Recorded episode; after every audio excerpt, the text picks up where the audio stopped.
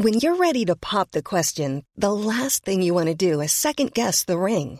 At Bluenile.com, you can design a one of a kind ring with the ease and convenience of shopping online. Choose your diamond and setting. When you find the one, you'll get it delivered right to your door. Go to Bluenile.com and use promo code LISTEN to get $50 off your purchase of $500 or more. That's code LISTEN at Bluenile.com for $50 off your purchase. Bluenile.com code LISTEN.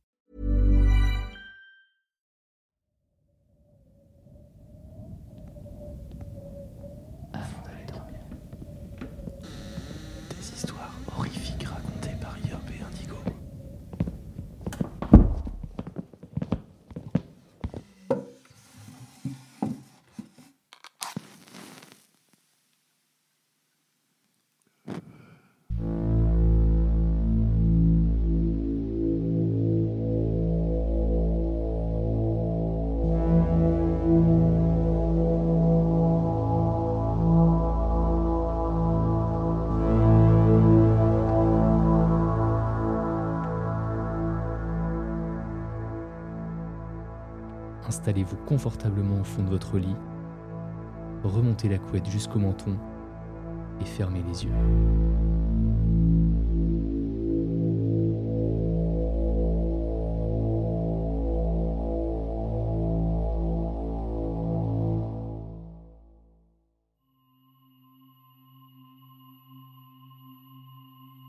Il y a quelques années, j'étais à la recherche d'une nouvelle voiture. Ma voiture commençait à se désagréger, les problèmes s'accumulaient et les factures ne cessaient de monter de plus en plus. Il était évident qu'à ce stade, je balançais littéralement des tonnes d'argent par les fenêtres. J'avais 19 ans et j'avais déjà investi plus de 6000 euros dans la réparation de ma vieille Micra. Et avec un compteur annonçant les 300 000 km, elle avait depuis longtemps dépassé sa durée de vie. Le plan initial était d'obtenir une nouvelle voiture. J'étais dans une position confortable financièrement, j'avais un travail décent et rémunéré en tant que représentant des ventes, et je gagnais beaucoup plus que les gars moyens de mon âge. Et je voulais un SUV fiable. Moi et un couple d'amis sortions toujours dans les montagnes, dans les forêts de la région où j'habitais. Et j'en avais marre d'être taquiné pour avoir la pire voiture du groupe. J'étais sur le point d'aller chez le concessionnaire et d'acheter un nouveau Qashqai, car j'étais très fidèle à Nissan, mais j'ai décidé de feuilleter les petites annonces pour voir s'il y avait des pierres précieuses vieilles de quelques années à un prix avantageux. Il n'y avait pas grand chose d'intéressant. Des personnes à la recherche de voitures, de fausses publicités d'entreprises essayant d'offrir des leasings hors de prix sur des nouvelles voitures, mais je suis tombé sur une publicité qui a attiré mon attention. Ça disait Jeep Wrangler 2001, 1100 km, parfait état, 500 euros à débattre. Jamais été fan des Jeeps, elles semblent consommer trop vite le plein et elles ont des problèmes qu'une Nissan n'aurait jamais. Cependant, ce n'était que 500 euros, et 1100 km sur une voiture de 19 ans, c'était plutôt inespéré. De plus, quelque chose à propos de cet état parfait m'a intrigué. J'étais curieux de voir comment une voiture de 19 ans pouvait être en parfait état. J'ai décidé de contacter le vendeur et d'obtenir plus d'informations. Eh, je, je regardais votre Jeep Wrangler 2001. Puis-je passer la voir? En une minute, j'ai eu une réponse. Bien sûr, voici mon adresse. Je serai à la maison dans une heure, la voiture est devant. N'hésitez pas à acheter un coup d'œil. Parfait. Il vivait à environ 10 minutes de chez moi. Alors j'ai eu le temps de me préparer et d'appeler mon ami Quentin, qui est mécanicien au garage du coin. C'était le meilleur pour vérifier s'il y avait quelque chose de louche. Il est impossible qu'une voiture en parfait état avec seulement 1100 km soit à 500 euros, non? J'arrivais donc à la propriété et à ma grande surprise, la voiture semblait en parfait état. Elle avait une peinture argentée métallisée qui n'avait pas l'air récente. Les fenêtres étaient aussi propres qu'à la sortie de l'usine. Il n'y avait pas de rayures, bosses ou dommages d'aucune sorte. J'ai jeté un coup d'œil à l'intérieur du véhicule, c'était impeccable. Pas une seule tache, pas de poils de chien, des miettes ou aucune preuve qu'elle ait été utilisée du tout. Je me suis agenouillé et j'ai regardé les pneus, qui semblaient être neufs et étaient les mêmes roues d'usine que les Jeeps. Le bas de caisse ne semblait avoir aucun problème. Qu'en penses-tu, mon enfant? J'ai sauté je me suis cogné la tête sous le dessous de la voiture en entendant sa voix. Oh mon dieu, vous m'avez fait peur Je pensais que vous arriviez dans une heure.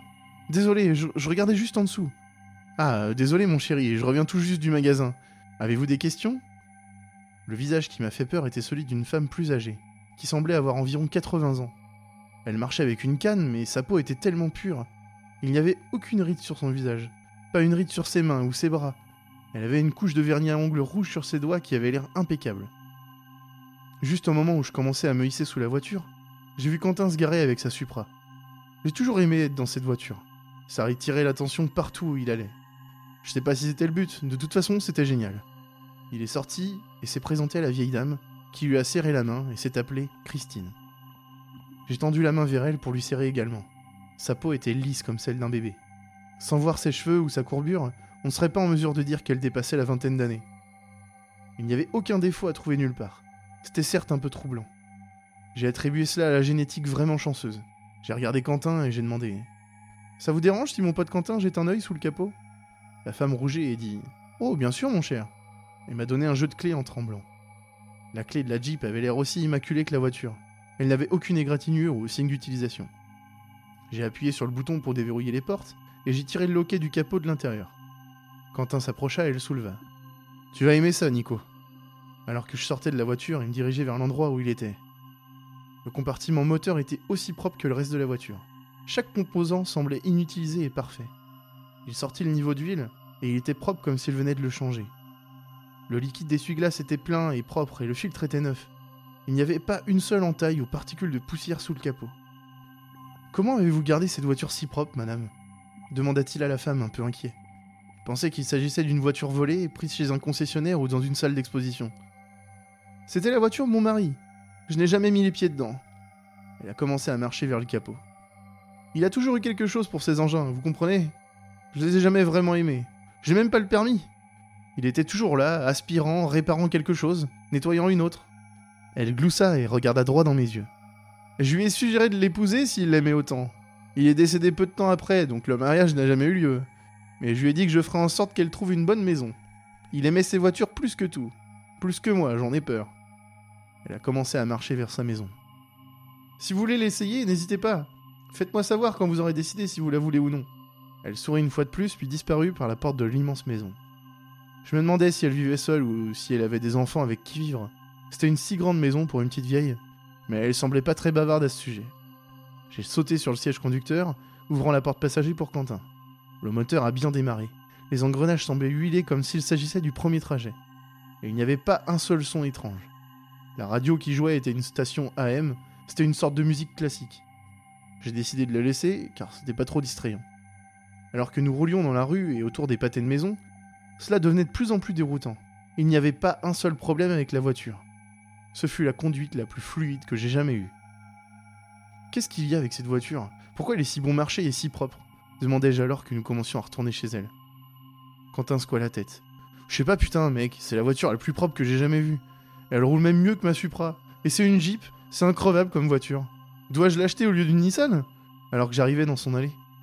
Si tu le fais pas, je pense que je vais l'acheter moi-même. Nous avons tous deux partagé un sourire et sommes sortis de la voiture. J'ai commencé à marcher vers la porte d'entrée en tirant l'enveloppe de ma poche avec 5 billets de 100 euros. Est-ce qu'elle te plaît? Une voix derrière moi me fit encore sursauter, me faisant lâcher l'enveloppe. Oh bordel, vous m'avez encore fait peur J'ai ri et j'ai continué. Je vais la prendre. J'ai 500 euros en espèces, ça vous va? Elle a pris les billets de ma main et a dit Tout ce dont vous aurez besoin est dans la boîte à gants. Je lui ai encore serré la main. La main de Christine était aussi douce que la dernière fois. Elle avait une bande pourpre à l'annulaire et un pendentif assorti se balançant doucement sur son cou. J'ai retiré la clé de la Jeep du porte-clés qu'elle m'avait remis plus tôt et lui ai rendu ce qui lui restait. Elle sourit et me prit les clés. Alors que je me détournais pour retourner la voiture, je l'ai entendu crier, beaucoup plus fort que je pensais que la voix de la femme pouvait atteindre. Attends Je me retournai immédiatement et la regardai d'un air interrogateur. Ne change pas de station Elle me sourit une fois de plus, un sourire qui me parut déconcertant, et me fit au revoir. Je retournai alors vers la voiture où Quentin se tenait. C'est ta voiture maintenant, hein? Ouais, elle est à moi. J'ai souri avant de tourner mon regard vers la voiture, puis de nouveau sur Quentin. Elle m'a dit de pas changer de station de radio, trop bizarre. Quentin y réfléchit un instant et haussa les épaules. Je suppose qu'elle aime vraiment la musique classique. J'ai sauté dans la voiture, j'ai mis le contact, m'attendant à moitié à ce que toute la voiture s'effondre, mais tout s'est bien passé, comme la dernière fois. La radio a repris, jouant un concerto, et je l'ai baissé un peu, avant de mettre la voiture en route et de rentrer chez moi. Je possède cette voiture depuis maintenant un an. Cela semblait presque trop beau pour être vrai. Je faisais près de 6 litres au 100, ce qui est fou pour une Jeep plus âgée. Je n'ai eu aucun problème avec aucun composant. Les pneus étaient toujours gonflés malgré mes fréquentes sorties tout terrain et ma conduite imprudente. Gérais très bien les vitesses élevées et tout semblait si bien. Tellement mieux que ma Micra. Je me sentais comme un vrai homme en conduisant cette chose. Au début, je pensais que tout le truc, ne changeait pas la station de radio, était une imposture. Je comptais graver quelques chansons sur un CD, mais j'ai décidé de laisser continuer à jouer la musique classique. La station sur laquelle elle avait configuré la radio était si étrange, je n'ai pu trouver aucune info à ce sujet en ligne.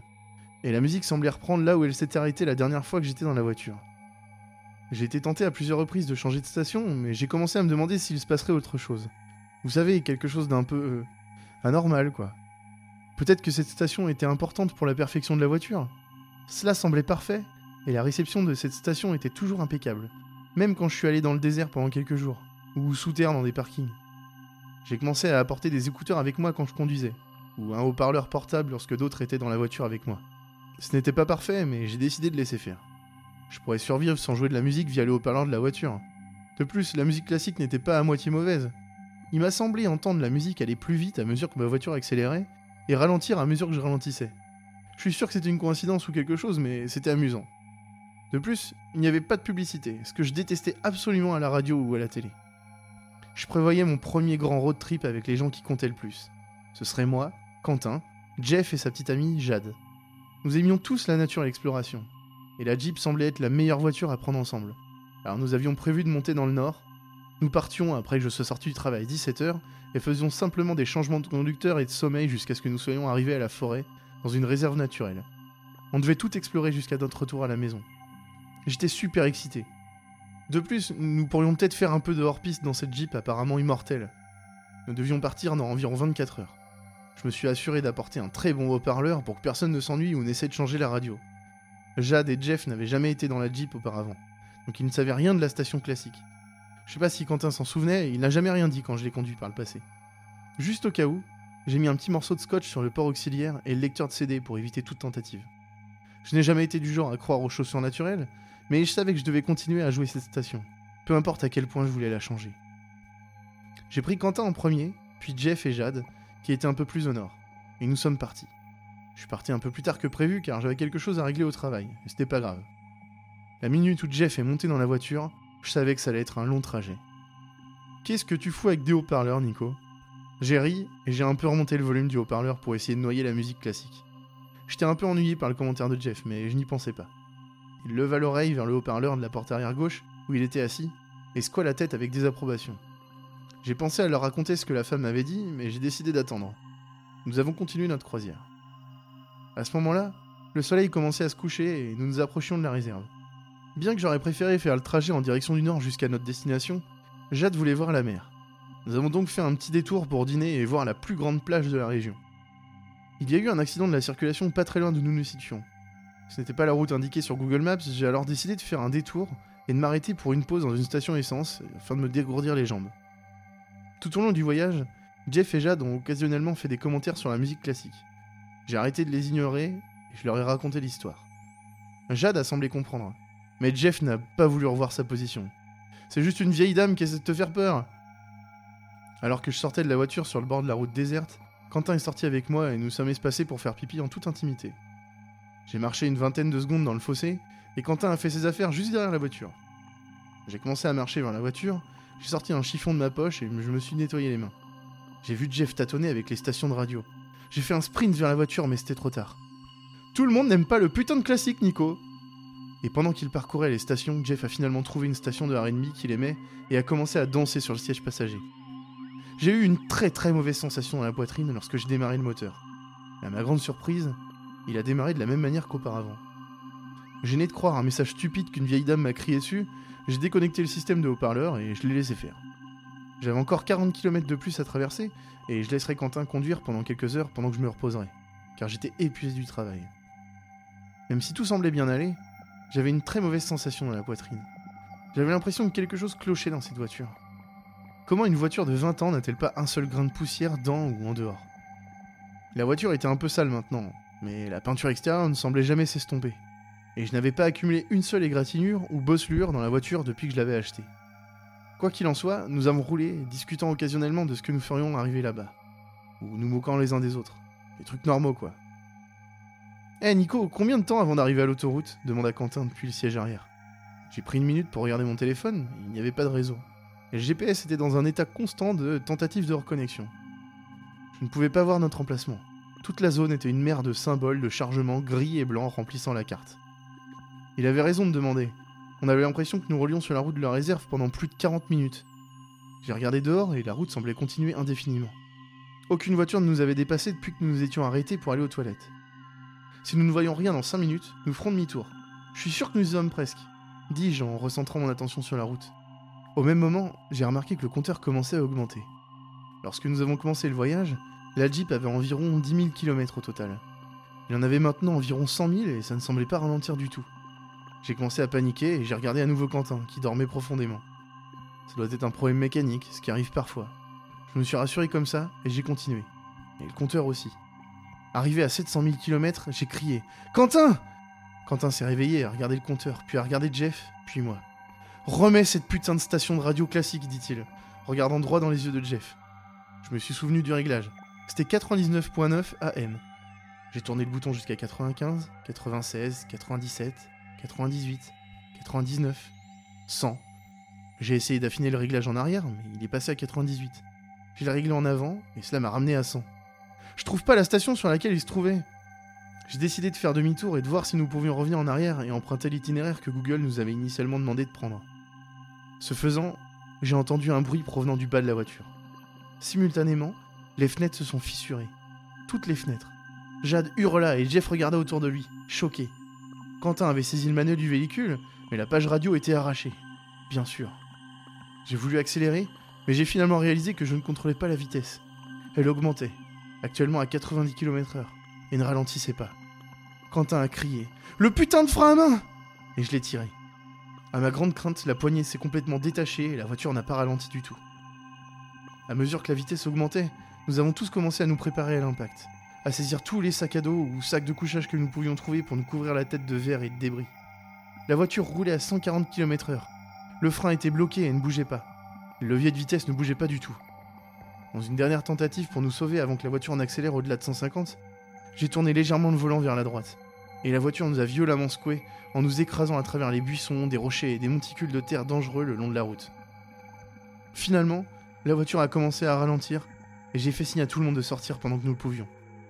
À environ 25 km/h, je sautais de la Jeep simultanément avec Jeff, Jade et Quentin, m'attendant à ce que la voiture s'envole jusqu'à ce qu'elle soit complètement inutilisable. Mais elle s'est arrêtée à quelques mètres seulement de l'endroit où nous avions atterri. Les quatre pneus étaient à plat et impossibles à réparer. Le capot était complètement bosselé. Il n'y avait plus une vitre en place et la peinture était rayée au-delà du polissage. Des flaques de gaz et d'huile se répandaient sous la voiture, et les lumières, y compris les phares et les éclairages intérieurs, sont morts en même temps. Il y eut un silence. Quentin a ouvert la bouche pour dire quelque chose, mais rien n'est sorti. J'ai regardé à ma gauche et j'ai vu Jeff commencer à se lever. Jade était la seule qui n'avait pas commencé à bouger. Avec toute l'énergie que j'ai pu rassembler, j'ai rampé vers Jade et j'ai essayé de la réveiller. Mais je n'ai reçu aucune réponse. Elle n'avait aucun pouls. Il semblait qu'elle s'était cognée la tête contre un rocher quelconque, car il y avait une énorme blessure à l'arrière de sa tête qui saignait partout. J'ai essayé de combattre les larmes, mais j'y ai succombé. Jade était morte. Jeff regarda brièvement et remarqua. Il se leva immédiatement et commença à marcher vers moi, la colère dans les yeux. Comment as-tu pu nous faire ça? Il m'a crié au visage, me tirant par la chemise pour voir de ses yeux. Jeff était un grand mec, il pouvait facilement maîtriser dans un combat. Et il s'en est rendu clairement compte. Mais c'est toi qui nous as mis dans ce bordel, putain de taré Je lui crache dessus. Il m'a jeté contre la Jeep immobile, ce qui a fait apparaître une énorme bosse beaucoup plus grande que mon corps. Quentin, de la même taille que Jeff, l'a empêché de continuer pendant quelques secondes, essayant de le calmer. Quentin nous a demandé à tous les deux Qu'est-ce qu'on fait maintenant? Je ne conduis pas cette putain de voiture un mètre de plus. Nous n'avons pas de réseau, personne ne sait où nous sommes, aucune voiture n'est passée depuis des heures, et Jade est morte là-bas. J'ai pris mon courage à deux mains et j'ai dit Je vais redescendre sur la route et voir si je peux trouver quelqu'un. C'est notre seul espoir. Quentin demanda en tremblant Vous croyez que nous serions en sécurité dans la Jeep afin que nous soyons pas attaqués par quelque chose? Putain, mais t'es sérieux? Ce truc est maudit. Tout ça parce que Jeff a changé la station de radio. Je mettrai pas les pieds dans cette Jeep. Jeff se tourna vers moi et dit Va te faire foutre et trouve quelqu'un pour nous aider, Nico. Je suis avec Quentin sur ce coup-ci. Je pense pas que ça va nous faire plus de mal. Même si quelque chose se passe, nous pouvons simplement sauter par la fenêtre. J'ai craché dans sa direction et j'ai commencé à boiter vers la route. J'ai regardé en arrière pour voir Jeff et Quentin monter sur les sièges arrière, en regardant quelque chose sur le siège avant, probablement le compteur kilométrique que j'ai évoqué plus tôt. La voiture ne semblait rien faire d'autre que d'être posée au milieu de la forêt déserte. Peut-être était-elle satisfaite de la mort de Jade et elle nous laisserait tranquilles. J'ai marché pendant environ une demi-heure, mais pour une raison quelconque, il n'y avait pas de route à trouver. Je n'ai pas du tout reconnu l'environnement. J'étais allé à la réserve dans le passé, mais c'était différent cette fois. Il n'y avait pas de route, pas de rocher, à part ceux près de la Jeep dans lequel nous avons failli dévaler. Pas de lumière. Juste les étoiles sans fin dans le ciel et les broussailles jonchant la terre. J'ai pensé qu'il valait mieux retourner vers la voiture. Juste au moment où je m'apprêtais à faire demi-tour, la lumière de la pleine lune a frappé mon corps et j'ai vu le chiffre 99.9 gravé au sang sur mon bras. Je frissonnais en le regardant. Je savais que nous avions tous été éraflés par l'accident, mais je n'ai pas remarqué que le numéro de la station était gravé sur mon avant-bras. Réalisant que c'était probablement la même chose pour Quentin et Jeff, j'ai commencé à sprinter en arrière, agrippant ma jambe alors que je clopinais sur des broussailles et des cailloux. Juste au moment où je m'approchais de la voiture, j'entendis un cri à glacer le sang. C'était Jeff. J'ai ignoré la douleur provenant de ma jambe et j'ai sprinté vers la voiture. J'ai vu Jeff sur le siège arrière, recroquevillé en boule qui tremblait d'avant en arrière. Nico, aide-nous. Ils ont emmené Quentin. Qui a emmené Quentin? Ces choses. Elles sont venues du bas de la voiture. Juste au moment où Jeff a dit ces derniers mots, j'ai vu quatre mains noires sortir des deux côtés de la voiture et atteindre les bras de Jeff par les deux fenêtres ouvertes. Deux mains ont attrapé chaque côté du corps de Jeff, et alors qu'il criait mon nom encore et encore, ils ont tiré sur son corps musclé jusqu'à ce qu'il explose dans un éclat sanglant et que son corps soit déchiqueté. Les bras ont repris les morceaux de son corps sous la Jeep sans effort, et il semblait disparaître dans le tuyau d'échappement. Je suis resté sous le choc en voyant chaque égratignure et fenêtre cassée se réparer dans un état impeccable. En quelques minutes, la voiture était à nouveau immaculée. Pas une seule égratignure ne tapissait le corps métallique argenté. Les fenêtres étaient exemptes de rayures et semblaient avoir été nettoyées quelques minutes auparavant. Je ne savais pas comment réagir. La voiture s'est allumée et s'est avancée là où je me tenais. Je marchais timidement sur le côté de la voiture et posais ma main sur la portière. La radio diffusait à nouveau de la musique classique sur la station 99.9, et l'intérieur était complètement débarrassé de la saleté, de la poussière ou des ordures. Nos sacs étaient introuvables. Il semblait que personne n'y ait jamais mis les pieds. Au moment où j'allais entrer, j'ai senti un coup sur mon épaule. Alors, profite des étoiles? demanda la vieille dame. Je lui ai crié dessus et demandé de reculer. Elle semblait comprendre ma peur, mais sourit. Ne change pas de station, murmura-t-elle. Et elle se tourna pour retourner vers une masse grise dont je n'avais pas vu qu'elle était garée à côté de moi. Tout le décor avait changé. La route était désormais visible et quelques voitures passaient. J'ai cherché le corps de Jade, mais il n'y avait rien à part un rocher à sa place. Je suis monté dans la voiture, j'ai bouclé ma ceinture de sécurité et j'ai fait demi-tour. Je voulais pas conduire cette voiture, mais je n'avais pas d'autre moyen de rentrer chez moi, et je n'avais certainement pas le courage de demander de l'aide à la vieille dame. Au moment où j'allais partir, je me suis figé. Le compteur indiquait 1103 km.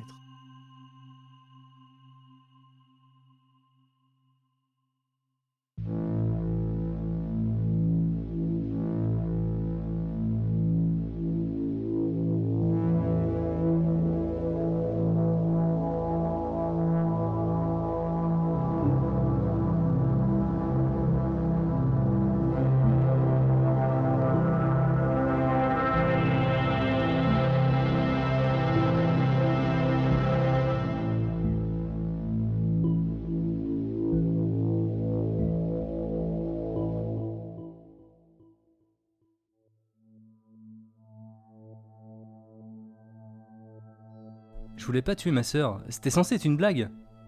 Quand elle était en vie, elle ne m'écoutait jamais. Pourtant, j'étais son grand frère et je m'imaginais donc avoir un peu d'autorité sur elle. Mais à sa mort, face à ma détresse et à ma culpabilité, je l'invitais à revenir à la maison. Eh bien, elle l'a fait. Il y a toujours eu que nous deux. Nos parents avaient la famille qu'ils avaient toujours voulu avoir, un garçon et une fille. Elle était un peu plus timide que ce que j'aurais voulu, silencieuse et un peu étrange. Enfin, du point de vue d'un enfant. Mais ensemble, on était la famille parfaite dans les albums photos. Et maintenant qu'il n'y a plus que moi, on ne prend plus de photos de famille. Ça a commencé quand j'ai trouvé la clé de la chambre de ma sœur. Nos chambres étaient au bout du couloir à l'étage de la maison. Les portes avaient des poignées un peu vieillottes qui pouvaient se fermer à clé. Des clés qu'on n'avait pas et que j'avais jamais vues auparavant. Et puis un jour, j'ai trouvé un trousseau de clés que je ne connaissais pas dans le tiroir de la table basse de notre entrée. Alors je me suis promené dans la maison pour les essayer partout où je pouvais, jusqu'à ce que j'arrive à trouver une porte pour chaque clé. Presque toutes les clés du trousseau avaient un double. Cependant, la clé de la chambre de ma sœur était l'une des seules qui était unique. Et c'est là que j'ai eu une idée. J'ai récupéré la clé de sa chambre, puis j'ai remis les autres dans le tiroir où je les avais trouvées. Et j'ai attendu le moment parfait. Un soir, alors qu'elle était dans le salon avec nos parents en train de regarder la télé, et comme après chaque dîner, je me suis dirigé à l'étage prétendant aller aux toilettes, et puis j'ai silencieusement fermé sa porte à clé. De retour en bas, j'ai agi innocemment et j'ai regardé la télé avec eux. J'ai attendu jusqu'à ce que ma sœur baille, embrasse nos parents pour leur souhaiter bonne nuit et monte les escaliers. Et j'ai attendu sur le canapé en souriant. Ça a duré un bon moment avant que j'entende un cri, puis ensuite des bruits de coups contre du bois. Elle descendit les escaliers en larmes pour demander de l'aide avec la porte. Papa est monté avec elle pour voir ce qui se passait. Puis ils redescendirent tous les deux, elle toujours en larmes et lui confus. C'est verrouillé, dit-il à ma mère.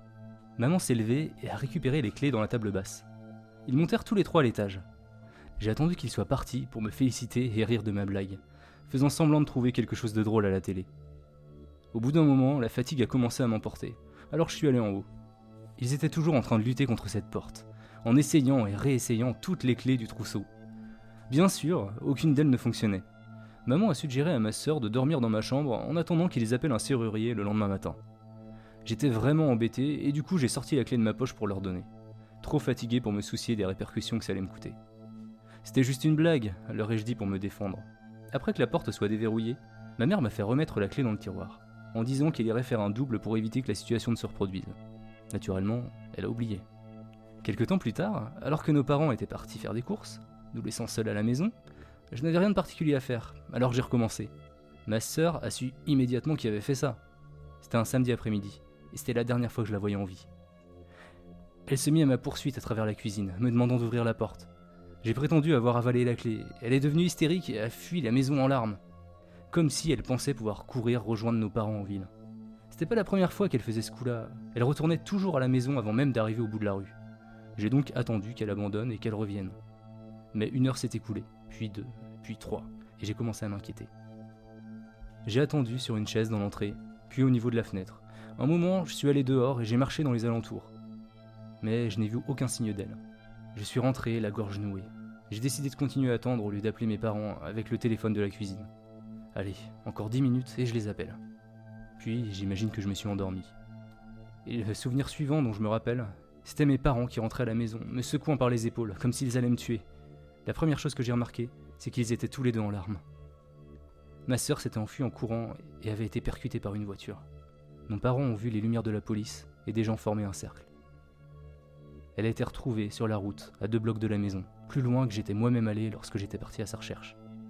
Quand l'ambulance l'a prise en charge, les sirènes étaient silencieuses. Il n'y avait plus d'urgence. Elle était morte. Mes parents sont rentrés à la maison pour savoir si j'étais mort moi aussi, et je pense qu'à ce moment-là, ils auraient souhaité que je le sois. Dès que j'en ai eu la possibilité, je les ai laissés pleurer et s'enlacer dans le salon. Je suis allé en haut pour déverrouiller la porte, et je suis resté assis à observer son lit vide. Sa boîte à musique de ballerine jetait une ombre étrange sur la tête d'oreiller au clair de lune. J'ai apporté la clé avec moi aux funérailles. Mes parents me regardaient à peine, et je leur en voulais pas. Ils m'avaient à peine parlé depuis l'incident, excepté des ordres secs comme Dépêche-toi, habille-toi, redresse ta cravate, monte dans la voiture.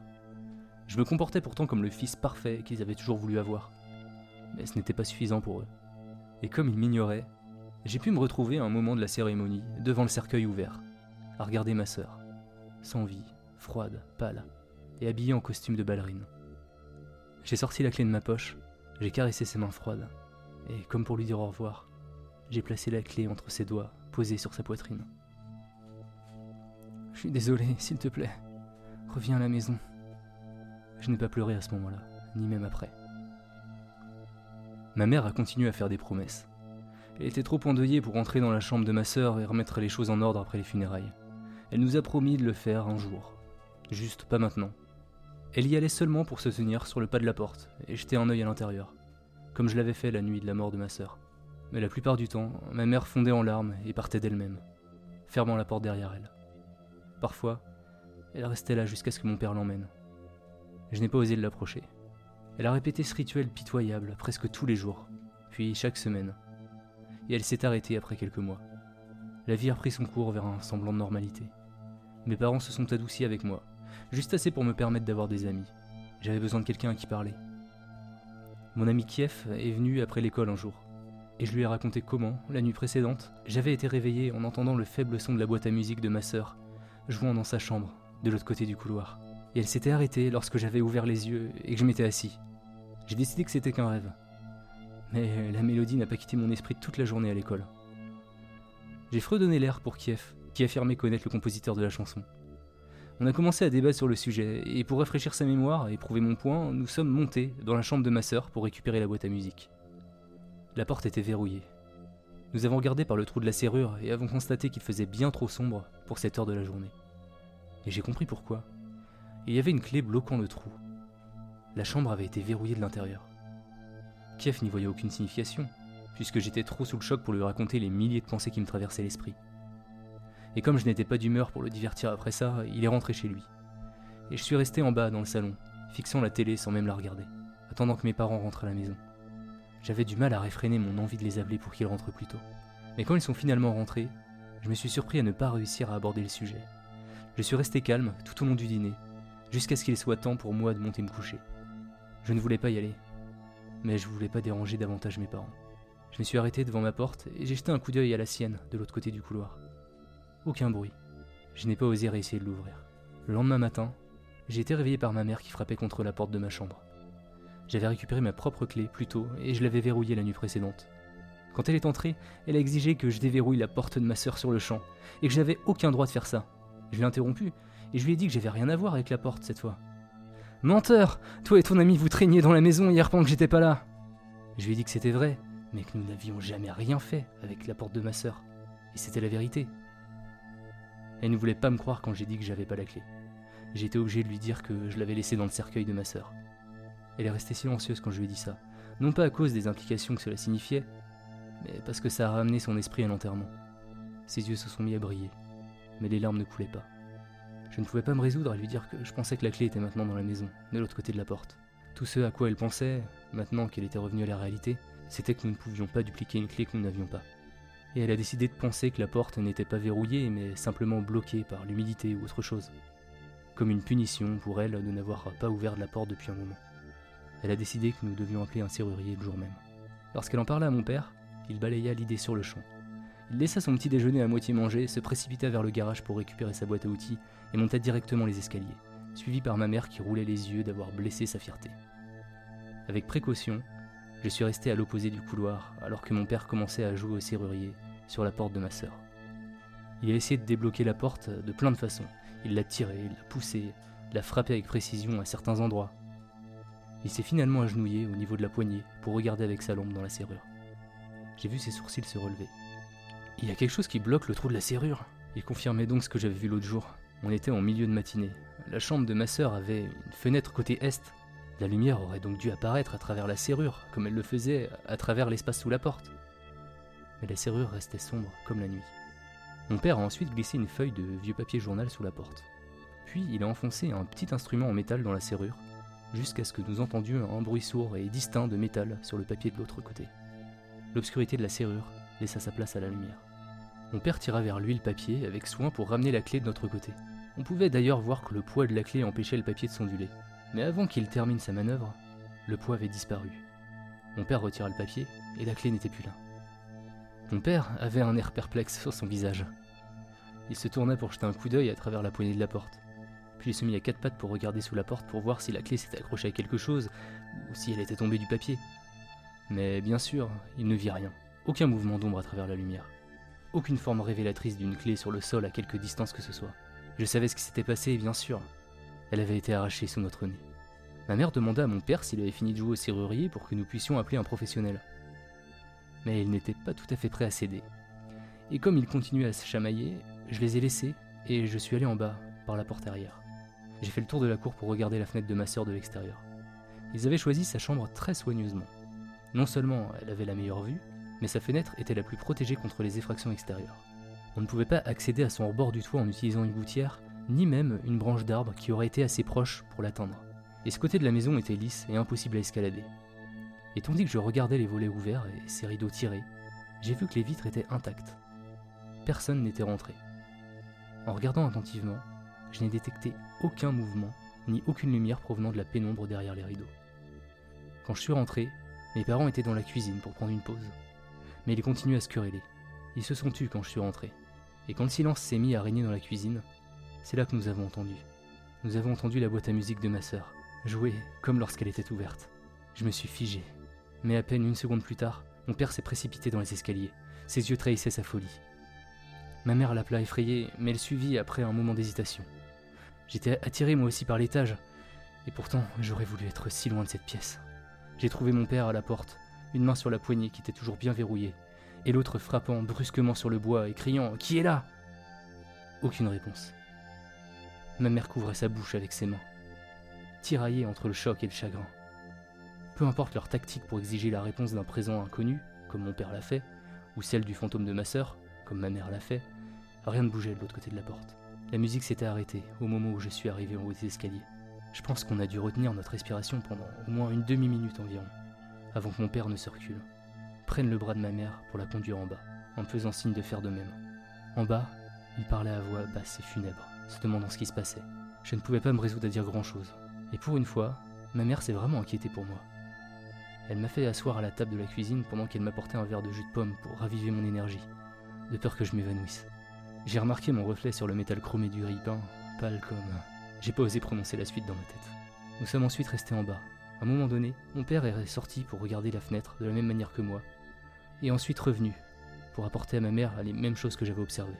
Ma mère a de nouveau demandé si nous devions appeler un serrurier, mais je pouvais voir qu'elle était beaucoup moins résolue. Et pour mon père, c'était pareil.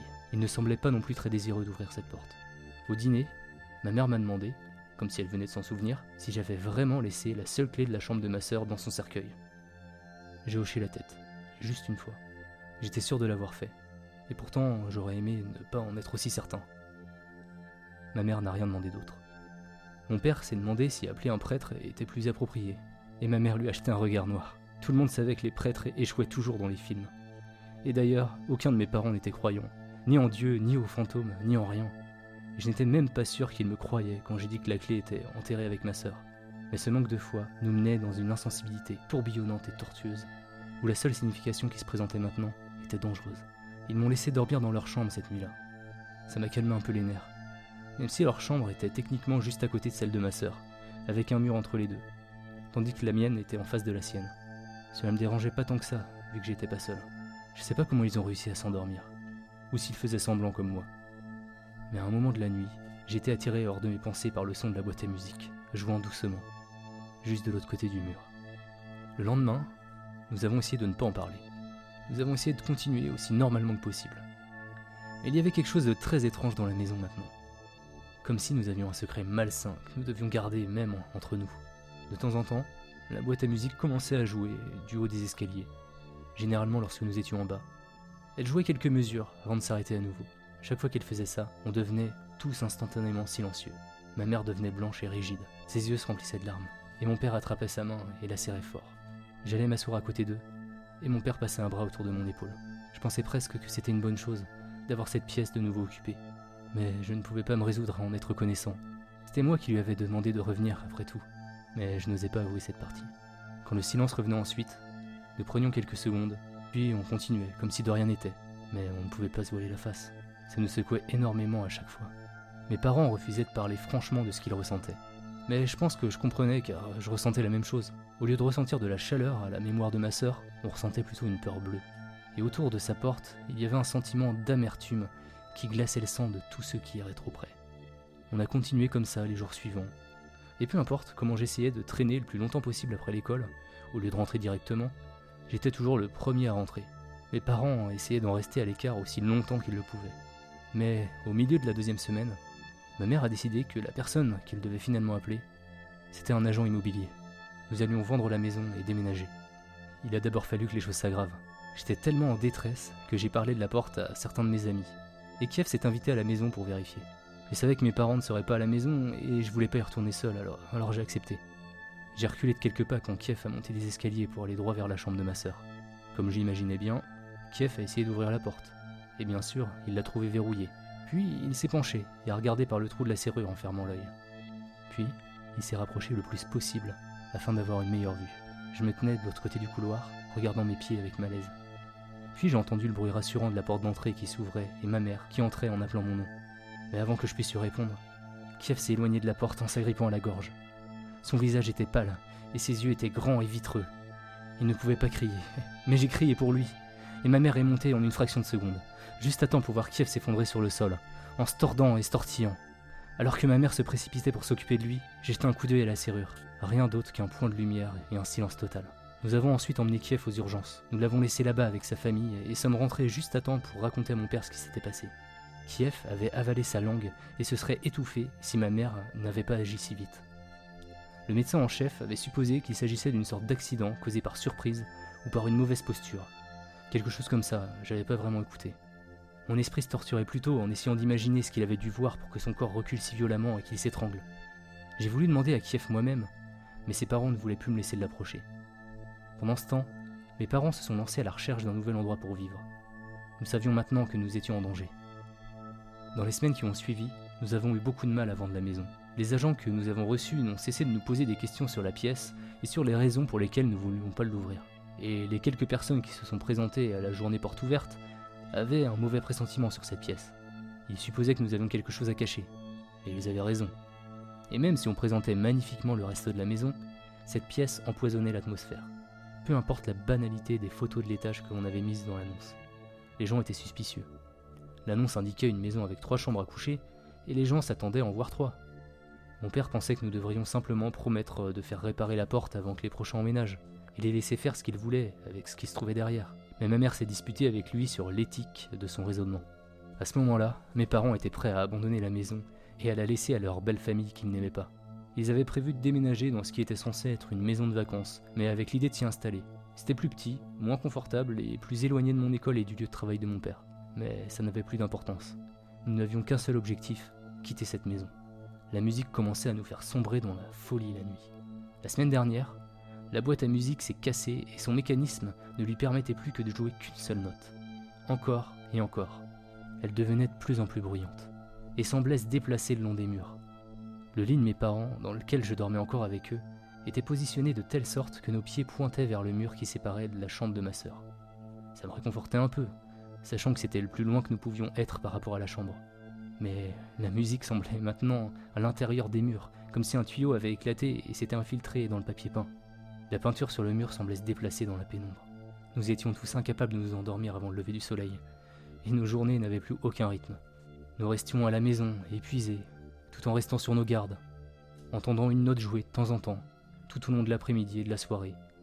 Puis on restait ensemble la nuit, pour recommencer le lendemain. On était au bout du rouleau. Ma mère a insisté pour que nous déménagions dans la semaine, et nous a sommé de finir nos bagages pendant qu'elle s'occupait de la logistique de l'expédition. Nous étions encore plus tendus et épuisés à ce moment-là. J'ai dû m'endormir cette dernière nuit avant que nous déménagions. Là, sur le matelas, dans la chambre de mes parents, avec tout son contenu dans des cartons. Je me suis en sursaut pour entendre la musique juste au niveau de mon oreille. Je me suis immédiatement relevé et j'ai vu que mes parents avaient fait de même. La musique, cette note démoniaque, résonnait plus fort que d'habitude à travers le mur.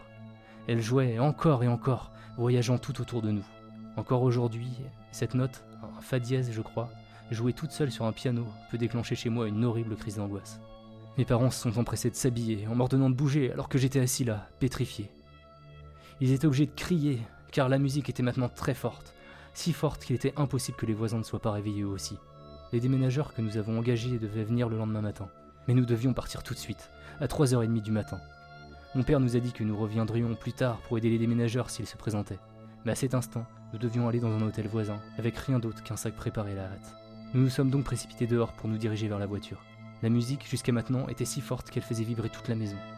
Dès que j'ai franchi la porte, l'air arriva plus facilement dans mes poumons. Je m'étais pas rendu compte que nous étions en train de suffoquer dans cette maison. Du jardin, notre maison était aussi silencieuse que n'importe quelle autre maison normale à 3 heures du matin.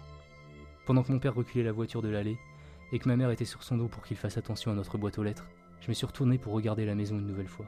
On se dirigeait vers l'est, et j'avais une vue dégagée de la fenêtre de ma sœur depuis l'arrière de la voiture. Les volets étaient encore ouverts. Il n'y avait pas de lumière qui éclairait la pièce. Ce que je pouvais voir clairement, c'était que les rideaux étaient maintenant ouverts. Et debout, entre ces rideaux, j'ai vu une ballerine pâle à la fenêtre, qui nous regardait partir.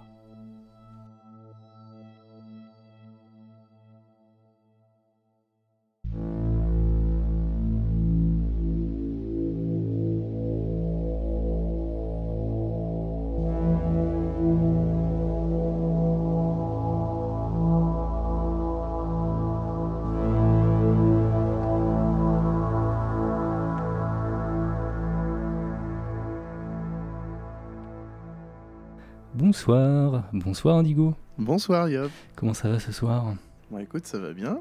Et toi Eh ben, ça va très très bien, ma foi. Euh, ces deux histoires étaient plutôt cool. Ouais, carrément, ouais. Carrément. On remercie d'ailleurs euh, les auteurs pour ces euh, deux histoires. Merci beaucoup. Merci à eux, ouais. C'est trop cool d'accepter encore qu'on traduise et qu'on lise leurs histoires. C'est clair. On a quelques annonces à faire ce soir. Et une annonce qu'on avait d'ailleurs fait en fin de saison dernière. Genre ça remonte On avait annoncé dans le- l'épisode 9 le site internet. en janvier. En janvier. Exactement, En oui, janvier. c'est- c'est pas si vieux que ça. Ça va. Ça va. C'était avant va. le Covid. L'ancien monde. On, on avait, on avait annoncé avant d'aller dormir.fr et euh, on avait lancé le site finalement. On avait lancé le site. Oui, C'est juste, c'était juste un petit player avec un, voilà, un petit icône. Ouais, il, il était, il était laid. Il était, Il était laid. extrêmement laid. Il faisait le job. Voilà. Il faisait le job. Mais alors, qu'est-ce qui- qu'est-ce qu'il a maintenant, le site? Maintenant, il est beau. parles? Il est beau. Non, tu peux accéder à tous les épisodes, à tout. Eh ben, j'y vais de ce pas. Je vais aller voir. Avant d'aller dormir.fr. Ah oui Ah, mais ça n'a absolument rien à voir. C'est beau. C'est une œuvre d'art. C'est une œuvre d'art. Il n'y a pas d'autre mot, c'est une œuvre d'art. Bah, forcément, on a eu des illustrations de Renard Marot, ça aide. Oh là là, mais non, mais ça change tout, c'est magnifique. Bon, je, je spoil pas, je vous invite tous à aller euh, sur avant d'aller dormir.fr. Euh, ouais, ça, ça vaut le coup d'œil, c'est tellement classe quoi. C'est clair. c'est grave stylé. Ouais, en plus, euh, ce qui est pratique, c'est qu'il y a tous les liens. Donc, euh, pour aller sur Ouais. Insta, Discord, Patreon, vous embêtez pas avant d'aller dormir.fr, il y a tout. Donc, oh, on a peut-être oublié la messagerie vocale. Ah mais oui, la messagerie vocale. C'est vrai, bah, parlons, parlons-en de la messagerie vocale. Euh, vous pouvez nous envoyer euh, un message vocal, parce que maintenant on a une ligne officielle depuis quelques épisodes. Mais ça c'est que si on décroche pas. hein. C'est vrai. Si on décroche, vous nous avez euh, directement. Si c'est pas incroyable ça. Ça c'est beau, c'est la technologie. Donc vous pouvez nous appeler au 07 49 25 27 90. Excellent ça. Et je l'ai dit trop vite. Non, non, non, non, mais on- ouais, ouais, c'est très très bien. Vous pouvez revenir avec euh, votre application de podcast 15 secondes en arrière et réécouter le numéro si besoin. C'est parfait. Qu'est-ce qu'on avait d'autre d'important à dire? On, on devait remercier les Patreons. Ah bah oui, Les patrons. nouveaux patrons. Les nouveaux patrons. les patrons, ouais. on en a eu pas mal en plus euh, depuis le dernier épisode. On en a eu masse. Alors merci à Guillaume, Alexia, Amondeus, Diane, Nigal, Ayawar et Nika. Merci pour le soutien, c'est grave cool. Bah ouais, ça fait, ça fait super plaisir. Mais alors ces patrons, dis-moi, non c'est le pire lancement du monde. hein. ces patrons, de quoi bénéficient-ils Bon cher Yop? Alors, chaque mois, on essaye de fournir euh, au moins un bonus, au moins un quick Ouais. slip. Donc, Ouais, le euh, mois dernier on avait parlé des, des quick slips, ouais. les histoires bonus qu'on fait euh, pour les patrons. Donc c'est euh, c'est- une sorte de mini épisode classique quoi, euh, avec Ouais, juste c'est une ça, seule ouais. histoire. Voilà. Mais Ouais. en plus de ça, pour le fun, on sort des What the fuck, des épisodes WTF. Et donc c'est un peu les coulisses euh, de nos enregistrements. Mais qu'est-ce que c'est que ça hein, What the fuck? Un What the fuck, c'est tous les trucs qui passent pas en fait dans un, épisode classique. Excellent ça. Donc ça peut être moi en train de chanter du Vaiana par exemple. Et Dieu, Dieu sait qu'il y a des choses qu'on est obligé de, de couper Voilà. dans les enregistrements. Et d'ailleurs, en parlant de What the fuck, on a fait une Ouais. rencontre à Dados euh, Oh là là. euh, la semaine dernière. Bah la semaine dernière, euh, l'épisode sort, l'épisode sort fin Bon, en septembre. début septembre, on a fait une rencontre Bon, à Dados. début septembre quoi. Ouais, Ouais. voilà. Et j'ai emmené mon enregistreur. Ouais. Juste au cas où. Finalement, on s'est retrouvé à enregistrer plein de trucs. Oh, C'était fou. Donc, euh, il y a, y plein de trucs qui vont finir en what the fuck, dont une petite histoire, je pense. Et Est-ce qu'on pourrait écouter juste un bout comme ça? Ah bah vas-y, je t'en prie. Allez, Allez, c'est parti. parti. Qu'est-ce qui s'est passé? Quelque chose d'étrange dans ta vie une fois? J'ai ramassé un cadavre. Oh putain, c'est vrai? Ouais, ouais.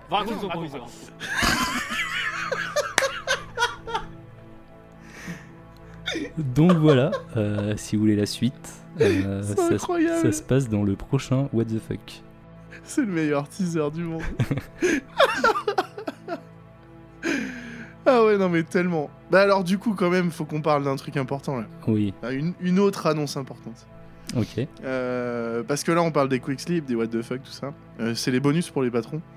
Euh, Il y a quand même quelque chose d'hyper important, c'est que les histoires bonus là que vous écoutez, euh, quand vous nous soutenez, euh, il va y avoir quand même quelque chose qui va arriver là très très bientôt. Là, on est le. alors, si vous nous écoutez le jour de la sortie, on est le 19. Le Ouais. 19 septembre. Euh, il reste encore une petite semaine pour finir le mois. Et je crois que le mois d'octobre risque d'être un petit peu chargé. Effectivement, euh, on le dit maintenant alors. D'accord. Bah, c'est parti C'est parti. On balance un, un gros dos là Ok, donc le mois d'octobre, c'est le mois de l'horreur. Chez avant d'aller dormir. Et oui, Euh, Moi j'ai flippé quand tu l'as dit. le mois de l'horreur. tous les samedis, une histoire euh, bonus pour tous les patrons. Donc ça déjà, euh, vous allez, euh, si, si vous, si vous trouvez que le mois d'octobre, enfin si vous trouvez qu'entre chaque épisode c'est long d'attendre, là vous allez être régalé quoi. C'est clair. Et d'ailleurs, euh, quand on souscrit, quand on devient patron, on a accès à tous les épisodes, tous les, les quick slips précédents aussi. hein. On n'a pas Ouais, accès ouais, ouais. qu'au suivant. Donc ça c'est cool aussi. Donc ça fait un bon petit stock hein, qui commence à s'amasser. Et euh, à, la fin, Carrément. à la fin octobre, il y en aura plein. hein. Ça va être cool. Oh oui. Et du coup, on finira par l'épisode 17. Ce sera le 17 Ouais, le Ouais. 17. Le 17 qui sera le samedi 31 octobre, soirée d'Halloween. Épisode spécial Exactement. Halloween. Donc ça va être super, ça va être trop bien. Que d'annonces. Ouais. C'est incroyable. Euh, mais en attendant, euh, qu'est-ce qu'on peut faire? Bah vous pouvez nous rejoindre euh, sur les réseaux, Oui, notamment notamment Instagram. Instagram, où on poste euh, quelques trucs de temps en temps. Donc euh, faut pas hésiter. Il y a des, des. Ouais, on poste des petites photos de nous pendant les enregistrements, pendant les apéros à Dados, là, cet été, là, c'était grave cool. Ouais, les jolies illustrations. Le- le- les merveilleuses illustrations de Renard Marot, là, c'est trop classe. Euh, et puis, bah, Instagram, non, s'il faut que je te parle quand même, euh, Yop, une histoire de fou. Ah oui, tu m'avais dit qu'il y avait une histoire de fou, alors là je l'attends avec impatience. J'en ai deux si peu heures, rajouté. Deux heures que tu me teases cette histoire. Allez, dis-moi. Qu'est-ce qui s'est passé? Euh, Rapidement, il faut savoir qu'on a une chaîne YouTube, genre avec, euh, allez, euh, 60 abonnés à peine. Il, se passe rien. On met les épisodes sur YouTube, bref, ça prend pas. Mais c'est pas grave, vous nous écoutez partout ailleurs, c'est super. Et un samedi matin où j'étais à la bourse, que je devais faire les musiques pour euh, l'épisode de- de- d'avant d'aller dormir, je reçois donc un message de Yop avec genre, euh, il se passe un truc, il se passe un truc, on a 4 abonnés sur YouTube. Je pensais que t'allais me raconter un truc que je savais pas, mais vas-y. Pas du tout Non mais moi je m'en suis toujours pas remis. Vas-y, continue, c'est important. C'est c'est peu important mais c'est quand même assez fou. Et en fait, euh, en allant sur YouTube, on se rend compte que, euh, eh bien, euh, il y a des gens qui s'abonnent à notre chaîne YouTube parce que Natou, la première youtubeuse de France, nous écoute et a parlé de nous dans une story à elle. Donc on a nos voix dans une story de Natou, si c'est pas incroyable ça. C'est l'épisode 3.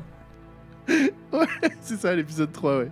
C'est euh, pour- celui quand on dit euh, cet épisode a des effets secondaires, euh, machin. Ouais, c'est ça, ouais, avec l'intro bien flippante. euh, ouais, ouais. Donc trop classe, c'était incroyable. Ça a été une journée de fou, quoi.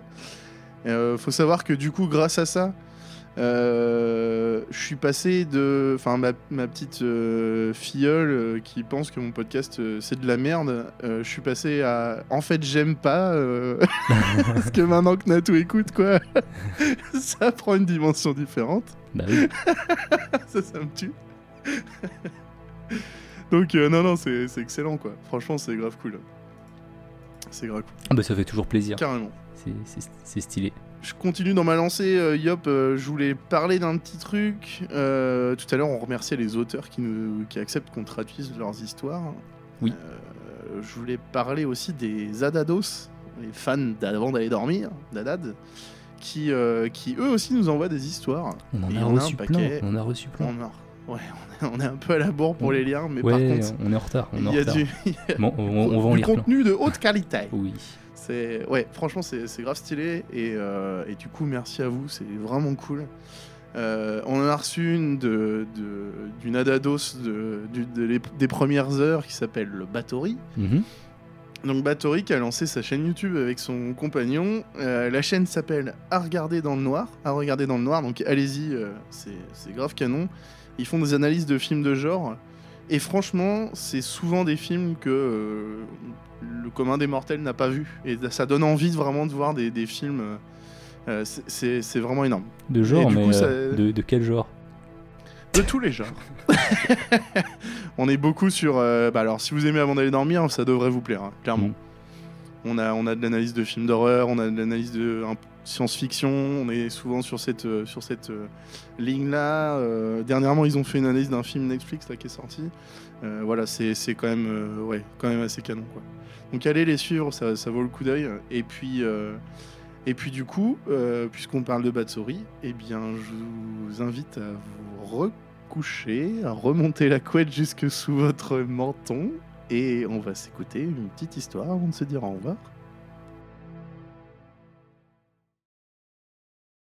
Voici un fichier audio que j'ai retrouvé après la disparition de mon grand-père.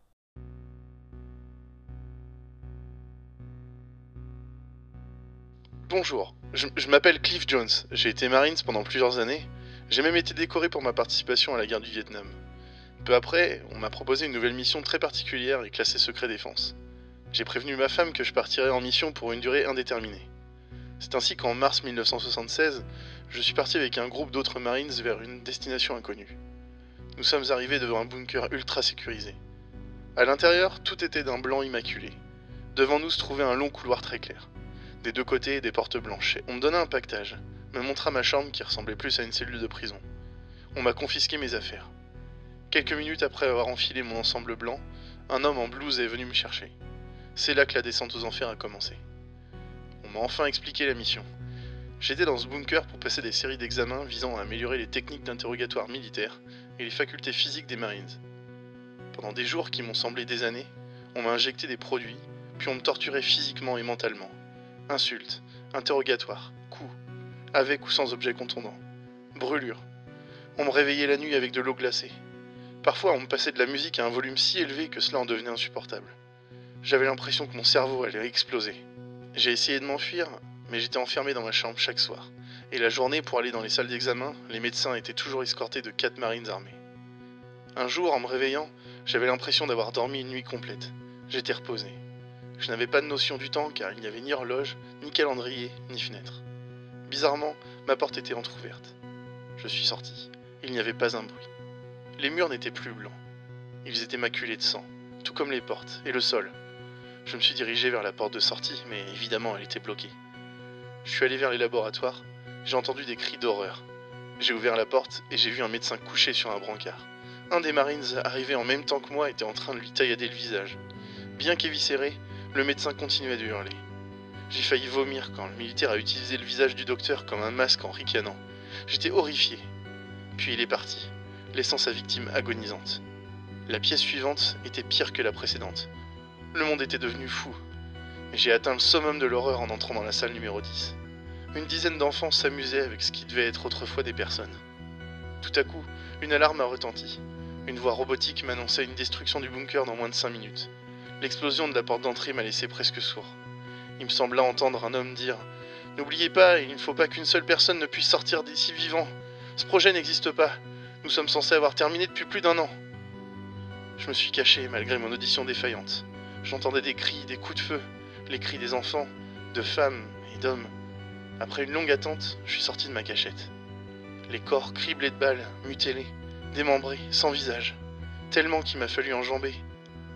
Une fois arrivé, je ne sais pas par quel miracle à la sortie, la seule option valable était de courir, loin, sans me retourner. Une nouvelle détonation me fit chuter dans ma course. Du bunker, il ne restait plus rien, à part des morceaux de corps qui avaient été projetés par l'explosion. Si je n'avais pas vomi jusqu'ici, c'était uniquement car j'étais préoccupé à quitter cet enfer. Ce fut maintenant chose faite. J'ai marché des heures jusqu'à trouver un restaurant où j'ai pu appeler ma femme et rentrer chez moi.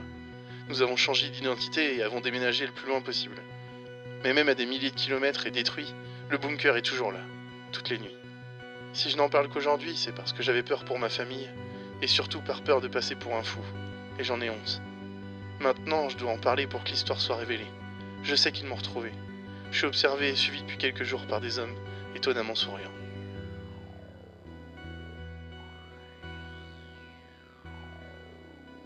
Nous ne savons pas où il se trouve. Il s'est tout simplement volatilisé. Et je pense que maintenant que je sais la vérité, je serai le prochain. Ça fait plusieurs semaines que je suis suivi par des hommes au sourire trop prononcé pour être honnête.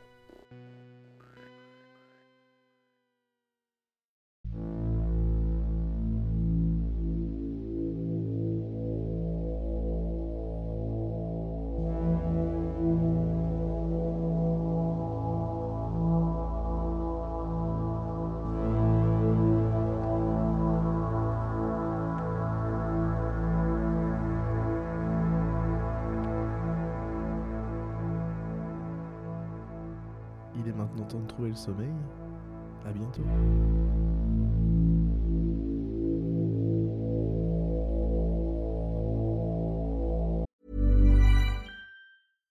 When you make decisions for your company, you look for the no-brainers. And if you have a lot of mailing to do, stamps.com is the ultimate no-brainer. It streamlines your processes to make your business more efficient, which makes you less busy.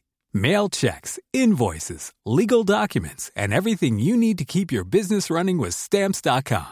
Seamlessly connect with every major marketplace and shopping cart. Schedule package pickups and see your cheapest and fastest shipping options from different carriers with rates up to 89% off USPS and UPS rates. And with the stamps.com mobile app, you can take care of mailing and shipping wherever you are. Make the same no-brainer decision as over 1 million other businesses with stamps.com. Sign up with code program for a 4-week trial plus free postage and a free digital scale. No long-term commitments or contracts. That's stamps.com. Code program.